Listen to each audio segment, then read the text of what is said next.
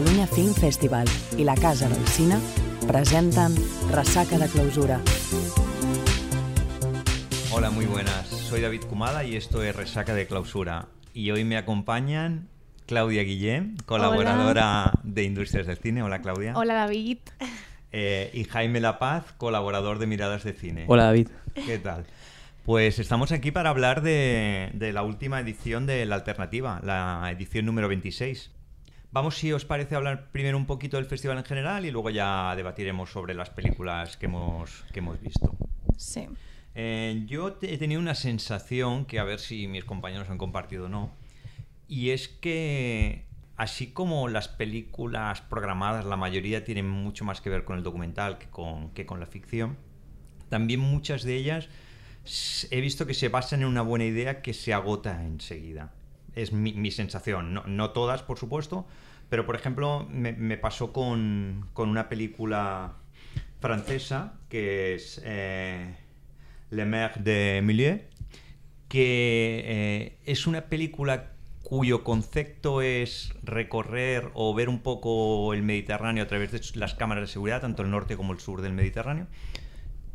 Pero así como a priori la idea me parece muy buena, después hay un momento que dices, estoy un poquito harto de ver estas grabaciones. Y, y- incluso el director al final tiene que romper esta dinámica y mostrar otro tipo de imágenes.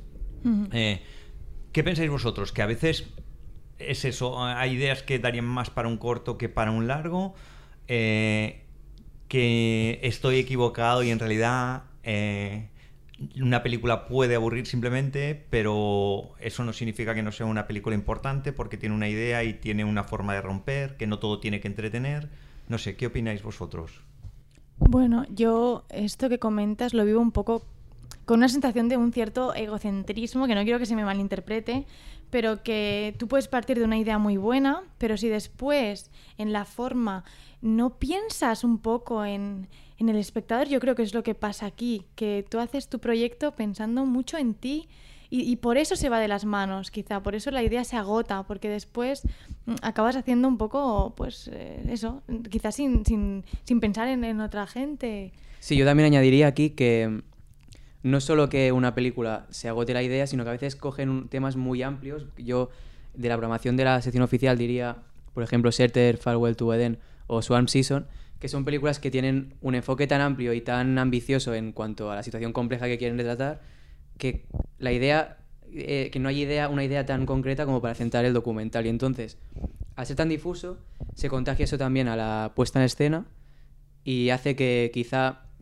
se abuse del plano recurso o del o de estar grabando algo para rellenar el metraje que no acaba de aportar algo a la, a la idea de la película, me parece.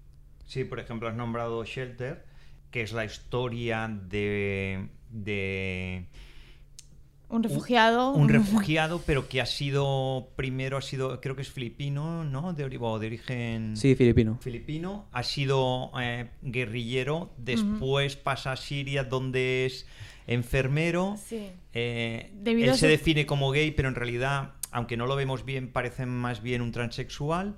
Eh, y es como muy difusa toda la historia y quizás tiene razón Jaime en que quiere abarcar tanto que al final no tenemos ni siquiera clara la evolución del personaje, pero tampoco el sentido de la historia más allá del denunciar que, que- que haya fronteras y que la gente no pueda, eh, no pueda vivir primero su libertad sexual donde quiera, con total libertad, o su libertad de movimiento por el mundo.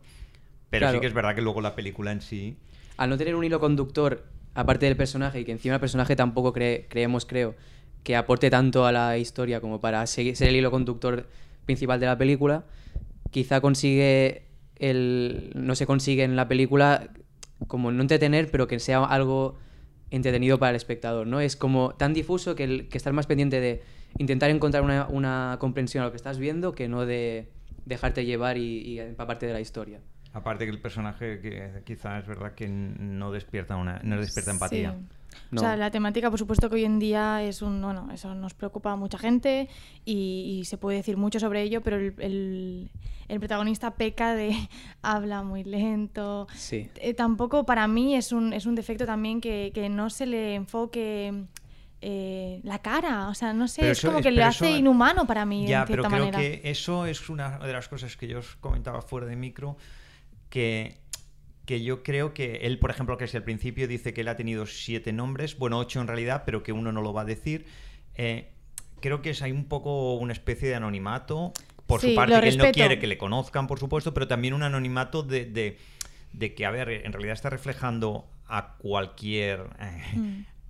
A cualquier refugiado, o sea, no, no únicamente a este personaje en concreto. sino- No, y lo bueno del personaje quizás es que es como optimista, ¿no? Sí, sí, Es- y muy luchador, ¿eh? O sea, a mí eso me sorprende, que es un personaje muy luchador. Pero por otra parte, quizá mm, visualmente no, no es tan Claro, la puesta en atractiva. escena está un poco centrada en él y, se y hay mucho plano de, del el campo de refugiados o la zona italiana en la que están la que ocurre más o menos la opción la acción que mm, al no tener la empatía con el personaje se acaba perdiendo un poco el mensaje que queremos encontrar en, en él me parece a mí Sí, sí, a ver, después, por ejemplo, también, también recuerdo una de las películas, en este caso nacional, que son Las letras de Jordi, que en este caso sí que creo que, que es, es la historia de comunicación de, y de amistad, al final. De amistad. Una, una historia de amistad entre la directora y, y el, y el Y protagonista y Jordi, que él es un... mm, eh, es un paralítico cerebral y sí que es verdad que como personaje es mucho más interesante que el de Shelter.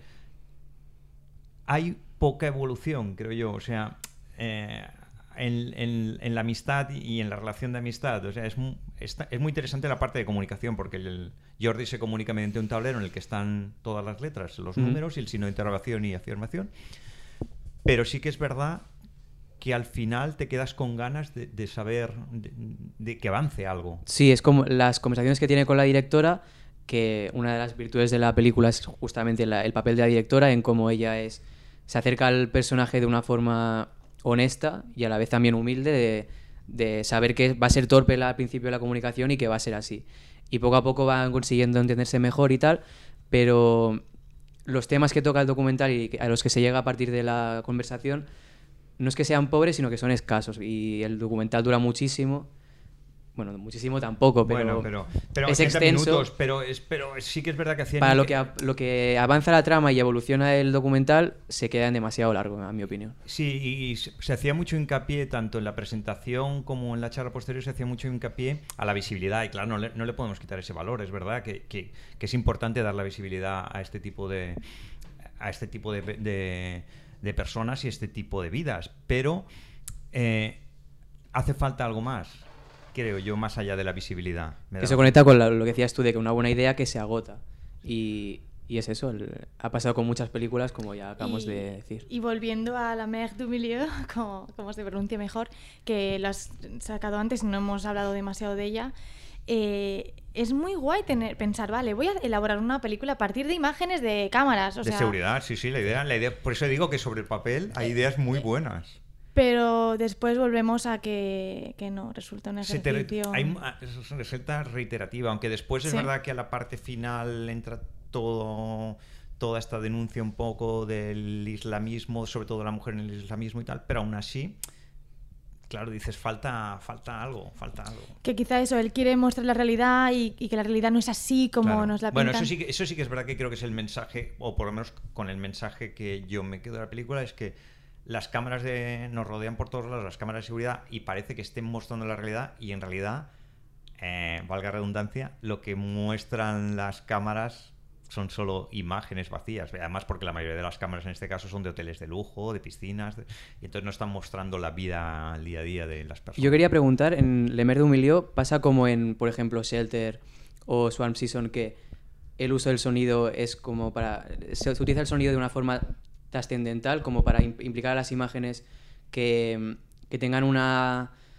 Un mensaje, o sea, un mensaje, una idea dentro de la recalcar, imagen. eh, Recalcar algo o... No, al contrario, en La Muerte de Emilio el sonido nunca es el sonido de las imágenes, excepto en las imágenes que, que Es no más son de sobrio, las ¿no? cámaras, las que les envían, que hay imágenes que no, cuando rompe un poco la dinámica esta de usar solo imágenes de cámaras, en el momento de todas las imágenes de cámaras, el sonido es el sonido del director y su hijo en la casa. Y luego también hay una voz en off de, de, de la compañera que le envía las cámaras, la amiga que le envía las cámaras que está al otro lado del Mediterráneo.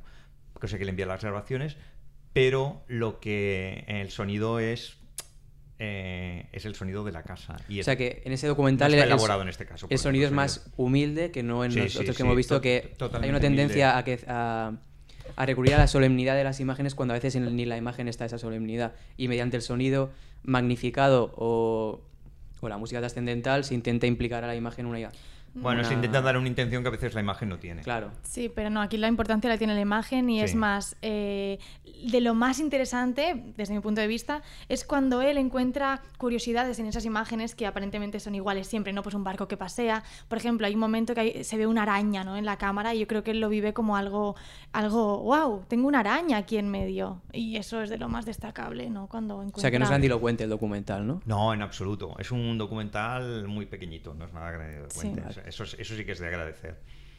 De todas formas, eh, mm, a ver, no, no solo hemos visto documentales, también hemos visto películas de ficción. Eh, sí que es verdad que yo tengo la sensación de que han sido las menos programadas las de ficción, Sí, puede ser. pero bueno, hay un par que han sido bastante destacadas. Por, Por ej- ejemplo, Bite ha sido una de las películas de Mark Jenkins que, que ha- Sí. bueno, yo he ido- no la he podido ver, por desgracia. Vosotros dos sí que la habéis visto y ahora lo podemos comentar, pero es de las que ha tenido mejores críticas. ¿Qué os ha parecido a vosotros? Desde luego es alternativa, haciendo honor al, al festival. Y, y bueno, eso es muy. la- su narrativa ¿no? y la forma de cómo lo narra es totalmente bueno, anta- antagónico. sí em, para explicar un poco al oyente cómo, de qué va la película Y a mí. sí, es un... Vendría a ser como un western en un pueblo de pescadores del Reino Unido, en el que hay una disputa fraternal entre los dos personajes protagonistas, y esa disputa fraternal se convierte como en una... em, o sea, adquiere un subtexto social y, y, y político también de la, la diferencia entre la... Bueno, la tensión que hay entre tradición y modernidad, ¿no? En el, en el obrerismo inglés. Y luego también está la, hay un- unas subtramas también que, que insisten en la, en, el en el- en la diferencia entre ciudad y pueblo y en cómo eso cómo se está llevando en, el, en las zonas más rurales y más que se han quedado como en el pasado, ¿no? Eh, esa diferencia.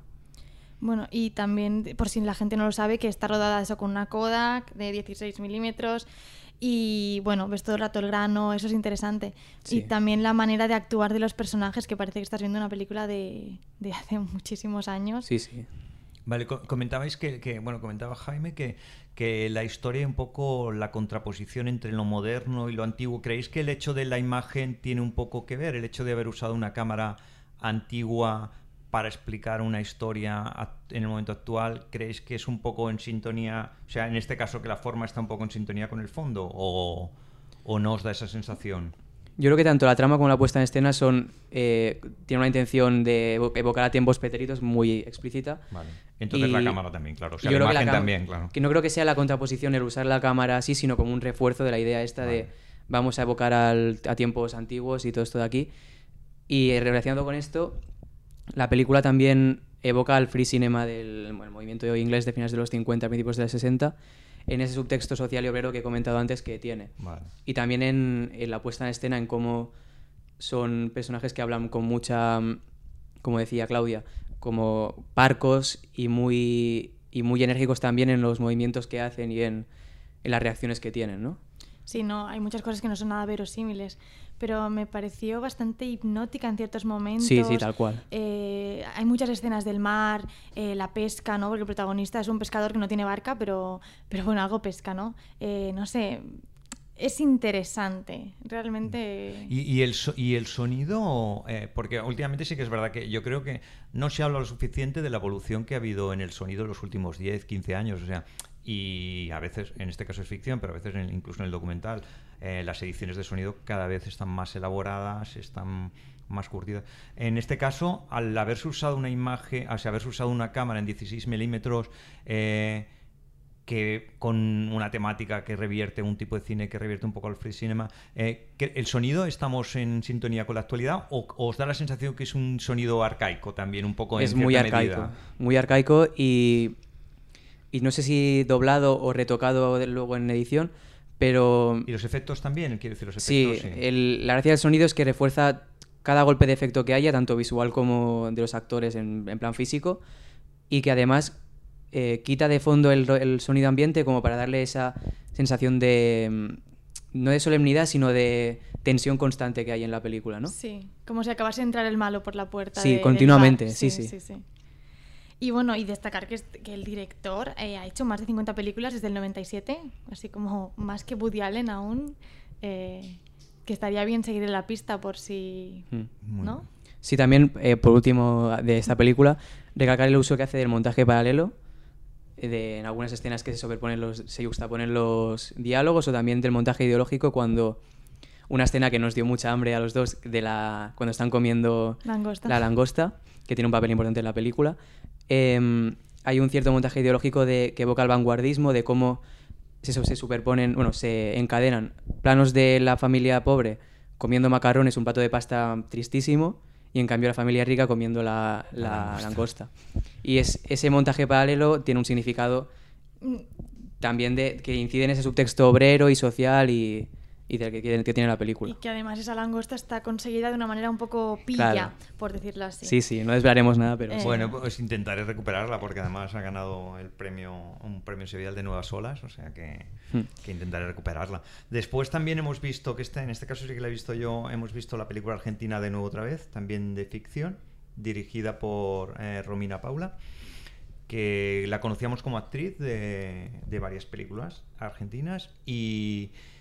Eh, Jaime sé que tiene un concepto o una opinión diferente. Me gustaría conocer primero la tuya y después te ¿Sí? debato, sí, Jaime. por Vale, la Porque a mí me parece... A ver, avanzo, a mí es, es la historia de... A ver, de una madre eh, con su hija que se han separado del padre una temporada, no sabemos cuánto, indeterminada. Vemos que ya está en la crisis esta de los 40, o mediados de los 40, como que está perdida y también tiene un poco... O sea, el concepto de la maternidad eh, idealizado que teníamos antes, que ya en los últimos años no existe, eh, está totalmente atacado. O sea, está... A mí eso es una de las cosas que más me interesa. Pero me interesa tu opinión y después te digo a Sí. ver lo que creo. ¿A ti Eh, por, qué, por qué te parece que no funciona? Me parece que no funciona. Yo entiendo que la película tiene una, un cierto mm, aire personal de la directora porque está utilizando al final a actores que no son actores, sino que es su familia. Pero en la elaboración del guion hay, me parece que hay muchos clichés y muchos lugares comunes en el género este de película mm, de mujer en, en la edad de los 40 o con crisis de, de, de la crisis de los 40 y que se, hay muchas escenas que son totalmente arquetípicas del género y que no, no da ninguna no aporta nada nuevo a ese tipo de, mm, de escenas, ¿no? Por ejemplo, me hay una escena en la que ella no se quiere con ese lo que decías tú de, de la de no sentirse identificado con tu edad por la maternidad va a una fiesta la, la, la protagonista, le cuesta un mundo llegar hasta esa fiesta y luego se acaba yendo a la hora o así porque no, no es su ambiente. Porque no es su sitio. Y es una escena que hemos visto 20.000 veces y que no, no hay ninguna... No se dice nada nuevo. Y aparte de esto, la película también tiene un... Evoca también a cine de Romer y este tipo de cine eh, como ensayístico los diálogos. Y me parece que no acaban de estar tan bien escritos como para lograr, lograr la naturalidad que, que, que pretende. A mí me parece que, que el- a veces en los diálogos hay un problema de algunos de los actores que no dan unas réplicas. Ella, por ejemplo, está muy bien, pero es verdad que Sí, ella sí. no. Pero eh, a mí la mezcla está de realidad-ficción, porque la historia es ficcional, Mm. pero la realidad es su madre, o sea, es la abuela de la niña, que es su madre, es la niña, su hija. A mí esto le da una sensación de verdad y de, y de cercanía que me hace que lo otro funcione. O sea, y, y que, y que me crea el momento vital ese. Sí que es verdad que hay muchos clichés que estamos viendo en series como Flipback, o, que no son clichés, quiero decir, no lo eran hasta ahora, pero que como se están usando últimamente en este mundo femenino que se está reivindicando últimamente, sí que es verdad que al final nos está pareciendo casi que sean clichés, como que pueda haber un beso con otra mujer, o sea, que todas las mujeres coqueten con, con Claro. el lesbianismo, o sea, cosas de este tipo que sí que es verdad que... Pero a mí me funciona precisamente por la naturalidad que hay en, en- en el entorno familiar. O sea, es tan real ese entorno familiar que todo lo otro... Pero es el núcleo familiar, no el resto de personajes. A mí no me parece que haya una naturalidad en el. en No, no, en, en eso estoy Claro. totalmente de acuerdo contigo. La eso, cuando sale, de del, fuera- cuando sale del hijo y de la madre, ahí ya me parece que pierde cualquier tipo de verdad la película. Sí, pero creo que es un buen contrapunto. O sea, es como si. Es un contrapunto casi entre realidad y ficción. Y es un contrapunto entre el núcleo familiar y el mundo. Y no sé, me- no me parece. A ver, no, no me parece de, de las mejores películas que hemos visto en el festival. Pero sí que me parece un primer trabajo muy interesante. Aunque es verdad que la cámara es muy. O sea, el, el aspecto Sí, es formal amateur. es muy amateur, pero creo que, no sé, que, que funciona más o menos. O sea, que, que creo que, no sé, que, que se puede esperar, que si sigue dirigiendo creo que se puede llegar a un... Sí, sí, sí, sin ninguna duda. No sé, yo creo que, a ver, mm, por supuesto no es La Virgen de Agosto, Claro. es que, que, que es una de las cosas que, Sí. que, es verdad, que tú, Jaime, me acuerdo que lo comentaste, dijiste es que, claro, no es La Virgen Claro, de es que Agosto. acabamos de ver en, en verano La Virgen de Agosto, que a mí es una De película que me fascina. Y sobre todo de Itzaso Arana, que te hace el, el guion y me parece que ella da una verdad a ese guion que Romina Paula no consigue transmitir en el suyo. Estoy en Es eso. que, bueno, esto es muy difícil y ahora cuando hablemos de fin de siglo, de Lucio Castro, creo que también volveremos a ello. Eh, bueno, también la hemos visto todos. Sí. Eh, estará pronto en filming, o bueno, en unos meses. Primero se creo. estrena en salas, Ah, sí, creo verdad. que si no me equivoco el 13 de diciembre se estrena en salas y en abril está en filming, me Vale. parece. O sea, antes salas, perfecto. Eh, bueno, ¿qué nos cuenta? Nos como una historia de amor a través de los años. Es una, hist- es un- es una historia de amor en, en dos épocas, como si dijésemos, Ujú. con la misma persona. Es como un reencuentro, que al principio no lo sabemos, pero es una historia de amor en dos tiempos, como si dijésemos, y cómo cambian las personas, en 20 años de diferencia, y cómo cambian las personas. Y bueno, lo, lo que juega el director, que quizás es lo más eh, original de, de la cinta, es el hecho de que los personajes son los mismos y no hay ningún tipo de caracterización. O sea, Mm. a veces el... En salto temporal. Claro, cuando hay un salto temporal no se caracteriza al personaje. Claro, entonces no sabemos ex- exactamente ¿no? a qué... Descoloca al principio, pero yo creo que funciona. Yo creo que es algo interesante. Sí. Y bueno, a mí quizá lo que menos me convence es que veo a unos personajes muy poco singulares, muy planos. Y mi duda es si creéis que quizá el, el- el director lo ha hecho así queriendo o es que realmente el guion no ha dado para, para profundizar más en ellos.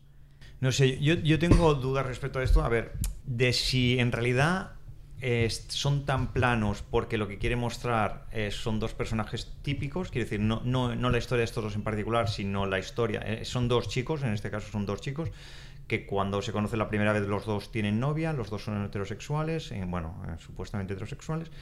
Después ya, cuando 20 años después ya no, ya son gays abiertamente. Y no sé si lo que quiere mostrar, porque sí que hay una diferencia en estos 20 años de cómo se del mundo gay de hace 20 años y el mundo gay en la actualidad. Sí que la forma de ligar mediante aplicaciones o la posibilidad de, adoptar hijos. Pero no sé si quiere mostrar en realidad una historia en particular o los personajes son así de planos, porque es verdad que mediante los diálogos los personajes son bastante planos. No sé si es porque le han quedado planos, como dices tú, o porque lo que quiere mostrar es, pues bueno, una universalidad, que no quiere, o sea, tanto unos personajes, sino una situación o un... Yo me temo que es lo primero. Yo también. Sí, sí. Creo que el, el guion, aparte de que es muy inestable, no solamente en el planteamiento de los personajes, sino también en la trama en sí. Esto que decíamos de evocar a la memoria sin caracterizar a los personajes cuando hagamos un flashback o un flash forward, no creo que acabe de funcionar en todo momento. Y no es que sea ambiguo, sino que acaba siendo confuso, me parece. Pues yo en eso sí que no estoy de acuerdo, que no acabe de funcionar. Aparte que me parece una idea muy interesante. Sí, sí, la idea me parece que es brillante, pero no creo que la acabe de funcionar. Porque yo creo que, por ejemplo, si tú ahora piensas en una persona que has conocido en 20 años, o no sé, una amiga que tengas ahora, y, y- y piensas en esa amiga hace 10 años, piensas en esa amiga como es ahora físicamente. Entonces, si estamos hablando de recuerdos, que es lo que es ese flash forward, ah, ese flashback que ocurre en la película, es normal que lo recuerdes como en ese momento lo tienes delante. Pero eso es no- normal en la o sea, vida real, no en la ficción, me parece. Claro, pero eso es por eso me parece interesante que se use, que no se use un recurso típico de la ficción de ponerle el pelo corto o, o Sí, sí, quitarle yo- la barba, o sea, eso- Atrevido es. Eso me parece interesante. Y la estructura en sí me parece muy interesante, la estructura que no vamos a desvelar, porque yo creo que si desvelas la estructura, desvelas un poco eh, el- Sí, espero que no hayamos hecho un spoiler ya. Creo que no, ¿no? No Bueno, No sé. Pero con la estructura para mí, eh, la estructura en los diferentes tiempos, para mí es muy interesante cómo está estructurado.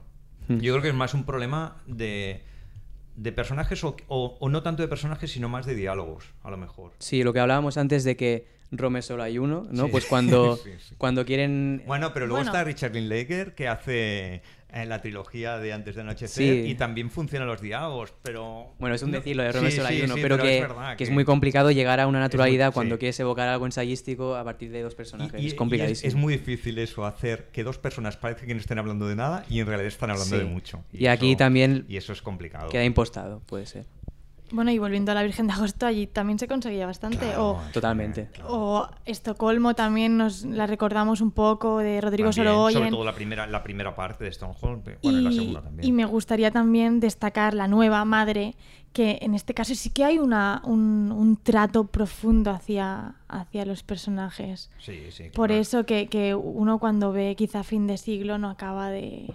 De A conectar mí- a con mí, de ellos. todas formas, a mí es la primera película de director y, o sea, creo que el concepto de la idea y la estructura ya he dicho que me gusta y tal, creo que puede ser alguien que, que puede aportar algo. Lo que Sí, pasa hace es algo que distinto. Sí que creo que, que es que está como poco elaborada la película. Es mi sensación. O sea, aquí también es verdad que hay poco presupuesto, fueron pocos días de rodaje, pero me da la sensación que es una película que necesita como haberle dado más vueltas y haber como haberla trabajado más a lo mejor con un co-guionista o no sé. Esa Pero hay algo de riesgo que, por ejemplo, me parece que de nuevo otra vez no había tanto riesgo como en Sí, este. eso es verdad. Y eso es más apreciable y más interesante a nivel fílmico que no. Sí, a mí, por ejemplo, simplemente por el hecho que comentábamos de que no recurra a la caracterización y para hacer distinción de tiempos y tal, para mí ya solo eso. ya Pero eh, esto creo que es más relevante al final, cuando has visto la película, que no mientras, ¿no? Porque te- Sí, cuando, te- mi- el cuando espe- mientras te descoloca un poquito. El espectador puede llegar a sentirse eso, perdido, no comprendo, no... Pero bueno, no sé. Sí, sí, estoy de acuerdo a con mí, yo Claudia. digo, eh, eh, a mí me ha dejado un buen, buen sabor de boca. Bueno. Eh, vamos a atacar los documentales porque tampoco ficción así destacable, tampoco hemos visto nada más. Y en cambio yo creo que el, que el grosso importante del festival han sido los documentales. Eh, vamos a empezar por un documental que a mí me da la sensación que es el más, eh, entre comillas, clasista. Redo-. O sea, más, a ver, más un documental al uso que podía estar a lo mejor, podía haber estado programado en Docs Barcelona perfectamente, que es Serde, de Nicolás, no recuerdo el nombre ahora, eh, Nicolás Gre- bueno, Grey Halter. eh, va, pronúncialo, vale, que es eh, austriaco. Eh, bueno, Eh, bueno, sí, eh, también está en filming, por si queréis echarle un Está vistazo. durante 15 días. Sí, hasta el 2 de diciembre, Hasta el 2 de creo. diciembre. Sí. Bueno, a mí la verdad creo que es de lo mejor que he visto, quizá porque es más clásico y, y puedo tender más a eso, aún no lo sé, estoy... Pero bueno, eh, básicamente nos sitúan diferentes países, ¿no? Y cómo el ser humano está remodelando eh, la geografía de la Tierra, ¿no? Que antes era pues eh, la lluvia, el viento, pero hoy en día es el ser humano el que más... eh, Sí, todo esto es todo el cambio de geología y movimientos de tierra. Sí. Eh, Creo que aparece una leyenda al principio, ¿no? O sea, que no desvelamos nada, una leyenda que dice, no sé si, no me acuerdo exactamente, pero creo que 65.000 toneladas al año mueve la naturaleza y en cambio el ser 160. humano 160 Como el triple o o así, algo sí, sí. Y bueno, todo esto desde mi punto de vista con una fotografía muy impresionante, a pesar de que realmente lo único que haga es poner la cámara en un sitio. Bueno, está muy Bueno, pero luego sigue a los trabajadores y también hay planos que tienen una idea visual de composición sí, bastante sí, sí, trabajada. puesta en- Tiene una puesta en escena muy... Y, Sí. y aunque es tierra lo que vemos y máquinas, pero resulta, no sé, también eso... Ver, es, es- un recorrido por la por, por varias partes del mundo y siempre comienza la zona a la que va a tratar siempre comienza con un plano cenital aéreo y la verdad es que estos planos cenitales después se ven eh, el, trabajos en minas o trabajos de movimientos de tierra y después se habla con diferentes personajes pero a mí sobre todo los planos aéreos estos tienen una belleza a- Sí. a- aunque sea a veces algo Mm, destructivo sí. para la tierra la belleza visual es, es Sí. apabullante Pero el núcleo del documental sería más bien los testimonios de los trabajadores Sí. que no el, la fotografía, que más bien es un complemento, yo creo que no. O sea, no un complemento, sino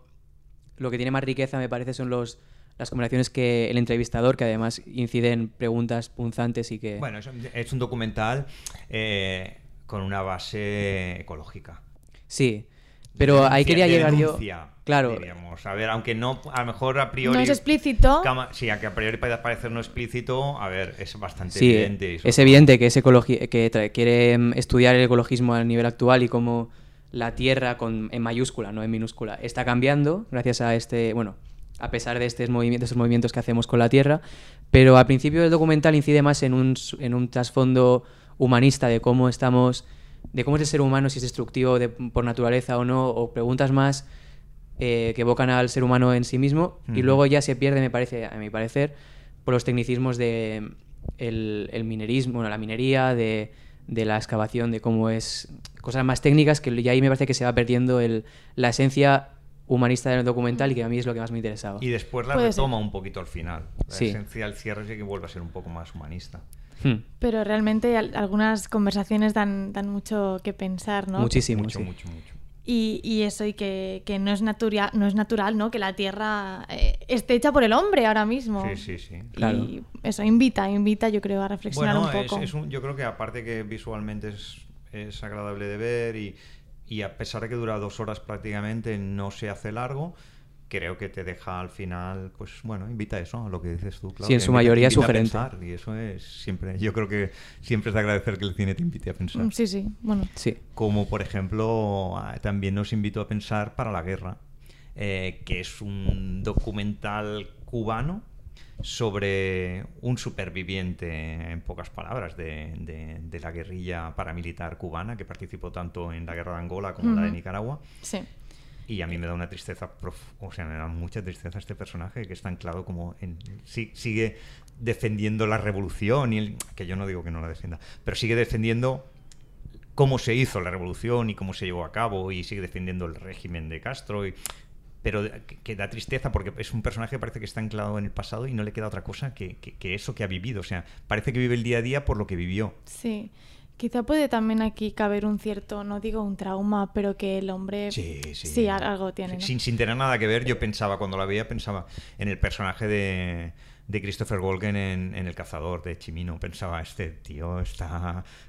Bueno, se le ha ido la cabeza totalmente. Sí, Sí, sí, sí. Y- Pasa que es un personaje real, que eso es lo, eso es lo fuerte. Entonces el documental vendría a ser algo parecido a lo que hacen en Shelter, ¿no? De seguir a un personaje a través...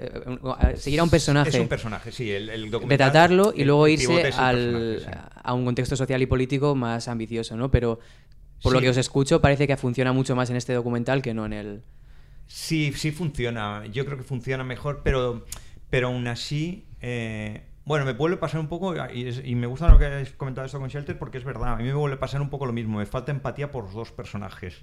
¿Sí? Y aquí me vuelve a pasar lo mismo. Con el personaje me da pena, pero no siento. O sea, no siento empatía por él. Se me Porque ambos están tratados desde una cierta distancia. Yo creo que sí. Quizás más eh, el señor de Para la Guerra, Sí.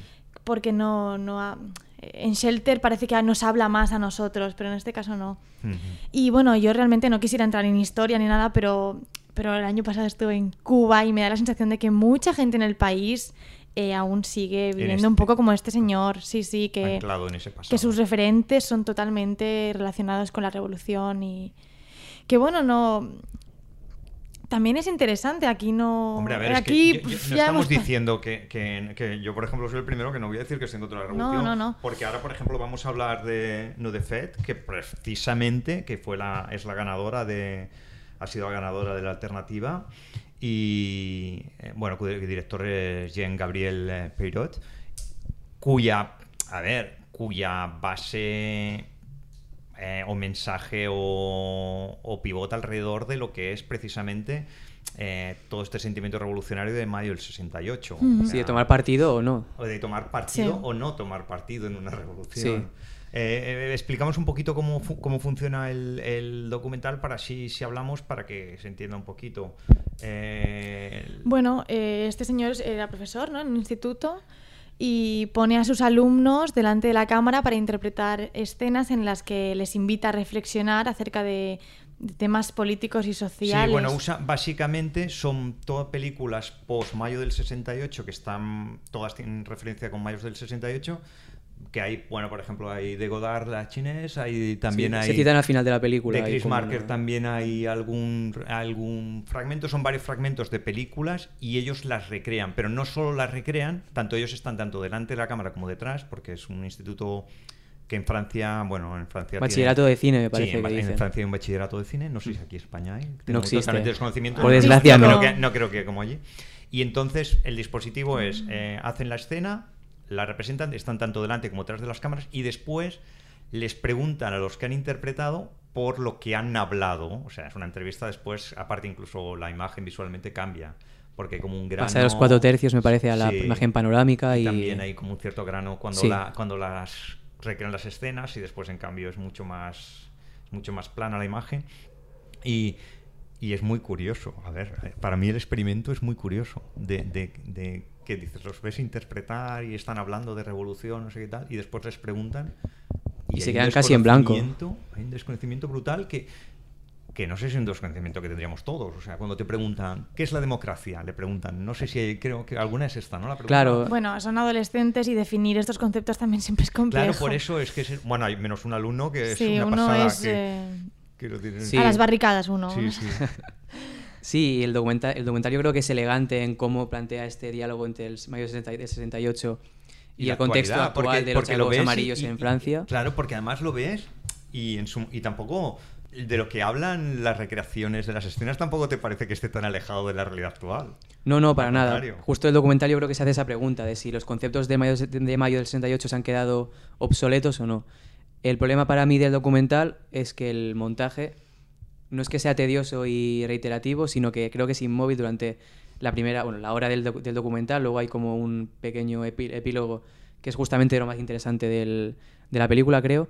Pero me parece a mí que el documental incide en las mismas escenas y las mismas preguntas demasiadas veces sin sacar ninguna ninguna reflexión verdaderamente que no haya, que no haya sido a ver vuelvo a empezar creo que con testimonio con menos testimonios y con mena- y con, con O sea, no volver a repetir las preguntas una y otra vez la idea del documental y esa sensación que nos llevamos de que la juventud francesa de actual no tiene una conciencia obrera ni ni tampoco Reivindicativa. reivindicativa, creo que ya queda suficientemente claro como para estar una hora incidiendo en eso una y otra sí, vez. porque también repite escenas, ¿no? Con diferentes alumnos Sí. y...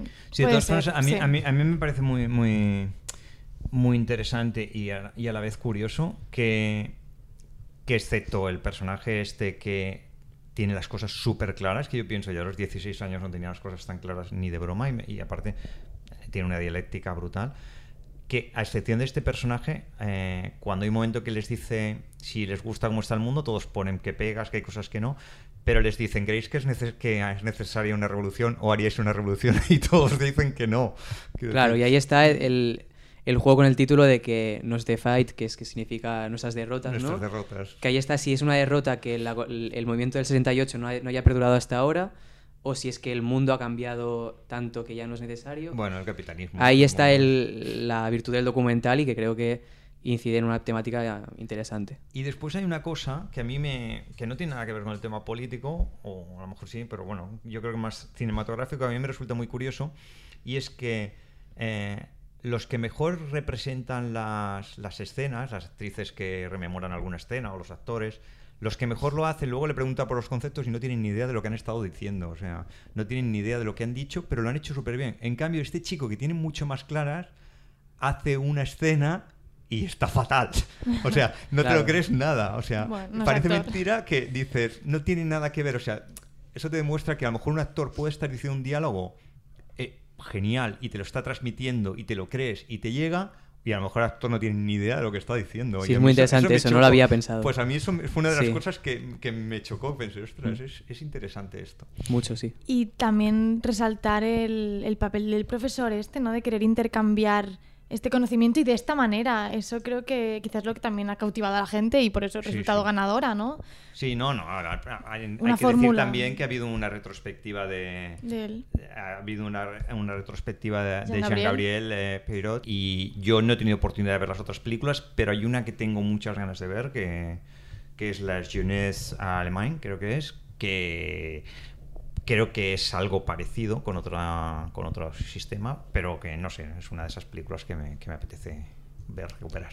Y Di- bueno, creo que... No, que nos queda... Sí, nos queda hablar de Que, de- que desgraciadamente no la pude ver, esto siempre pasa, ¿no? Que te pierdes pues la mejor o la que muchos consideran la mejor. O sea que dejaré que mis ver, compañeros... Zu- Zumiriki para, para, para nosotros, y hablo por Jaime y por mí, es la ganadora del festival. Sí, sí, pero sin ninguna duda, además. O sea, a mí es lo que. eh, esto de ir a un festival, a veces quieres ir a descubrir alguna joya, alguna Mm. cosa que digas.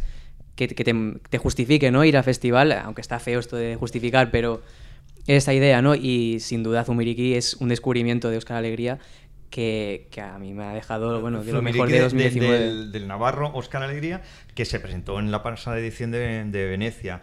Y nos ha fascinado tanto que ya hemos recuperado su primera película que no habíamos visto y tanto Jaime como yo la hemos visto, La Sí. Casa Emac Ba- Baquía. Pues vamos a ver Zumiriki. Prefiero que hables tú, Jaime, primero, que así Vale. Después yo rebato. Mm, Básicamente, bueno, creo que no habrá mucho que No, rebatir porque porque estamos de acuerdo, de en, acuerdo. en que nos ha gustado mucho, sí.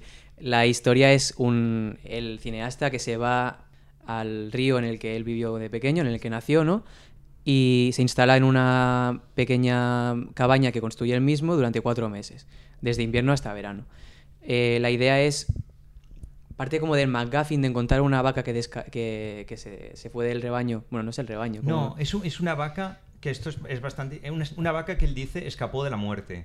Eso, sí. o sea, eh, porque hay un vecino que ha sido un ermitaño durante Claro. 30 años que tenía pues, ciento y pico vacas, ¿no? Decían, Algo así. Algo así. Y entonces las vacas, pues claro, cuando murió este, este vecino, se las recogieron y se las llevaron en camión. Y esta vaca saltó del camión y se escapó de la muerte, que es muy bonito esto. Sí. Se escapó de la muerte y, es- y se dice que está por el bosque. Brava, brava esa vaca. Y se dice que Claro. está por el bosque. Pero que la idea de lo- a, a lo que me refería Sí, con esto es que es el McGuffin, que a partir de ahí Oscar Alegría consigue encadenar rimas visuales y sonoras durante la película de nimiedades que quizá para la mayoría de nosotros que estamos en que estaríamos en esa misma situación no sabríamos ver, ¿no? Es la película tiene una lucidez eh, poética y también un cierto lirismo en todo cómo afronta cada situación que es apabullante, la verdad, y, y es un descubrimiento. Sí, yo, yo viéndola pensaba en, en- en una película del 2016 que se estrenó, que era 100 años en soledad, de Gerardo Olivares y José Díaz, que, que era, em, creo que era José Díaz, sí, se iba también, eh, se iba 100 días también a perderse en la montaña, en una cabaña, y con cámaras se grababa. y. Pero claro, una película es eh, todo basado en la técnica de las cámaras y la supervivencia de, como si dijésemos, un urbanita, y en cambio en este caso es la integración en la naturaleza totalmente. Claro, porque Oscar Alegría dice, hay una ciudad que dice él que quiere filmar como su padre, como un pastor, sin pensar, sin tiempo. Ahí eso es la gran virtud, yo creo, de la película, de cómo él, lo que dices tú, David, que se, se mete en la naturaleza tanto que acaba filmando con la tranquilidad del que no tiene un reloj Claro, que le es esté marcando el pan de rodaje, ¿no? Y Es- puede... Es, que es eso, es que incluso se quiere integrar tanto que para grabar a algunos animales se baña en barro para tener el olor del, el olor Sí. del campo. O sea, es, es- visualmente es muy bonita, pero es que además es muy poética toda. Y tiene un... Claro, y lo de que se puedan, eh, el momento este de aquí, de que él se, se baña en barro para poder meterse en, en- a grabar a este animal, ¿no? Es una decisión que podía sonar un poco como grandilocuente o un poco de fliparse un poco, por Sí, decirlo así, sí.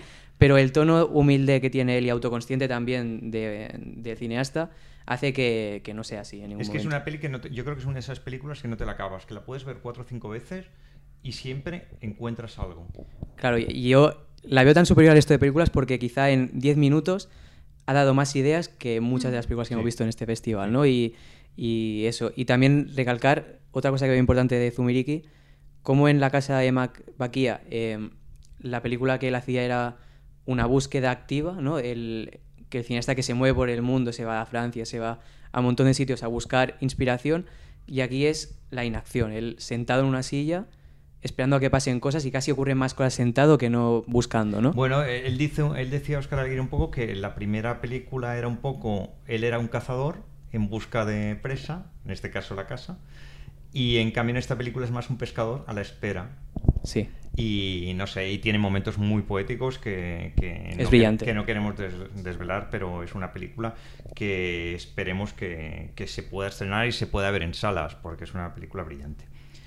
Y bueno, creo que con esto lo casi nos podemos despedir, pero primero... Sí, hemos aglutinado lo más interesante para nosotros. Sí, pero me gustaría primero si, no sé, quisieseis decir, recomendar alguna película o, o alguna, no sé, o, algún, o alguna cosa del festival o destacar alguna cosa. Bueno, eh, o sea, el festival es ciertamente alternativo, perdón por la repetición, pero sí que vale la pena pasearse por él y porque mira, ¿no? Siempre se descubre algo. Y después yo, eh, bueno, la que más me ha gustado es Erde, la que más me ha interesado y bueno, creo que hace pensar y, y la tenéis en filming hasta el 2 de diciembre. Muy bien. Bueno, yo ya he dicho que me quedo con Oscar. Alegría también decir que la retrospectiva que se ha hecho en, de Nos Bayús hay un cortometraje que es Inmersión y que es también de lo más brillante que hemos visto, en, bueno, que he visto yo en el festival y también me quedaría con eso de la recomendación. Vale, y yo lo que me gustaría destacar es que además de, de, bueno, de todas las proyecciones, también hay un trabajo profesional en el festival muy importante, como los pitching y tal, que por desgracia no hemos podido asistir y es de las asignaturas pendientes que me dejo para, para la próxima edición. Pues muchas gracias por habernos escuchado y nos vemos en la próxima. Nos vemos. Nos vemos.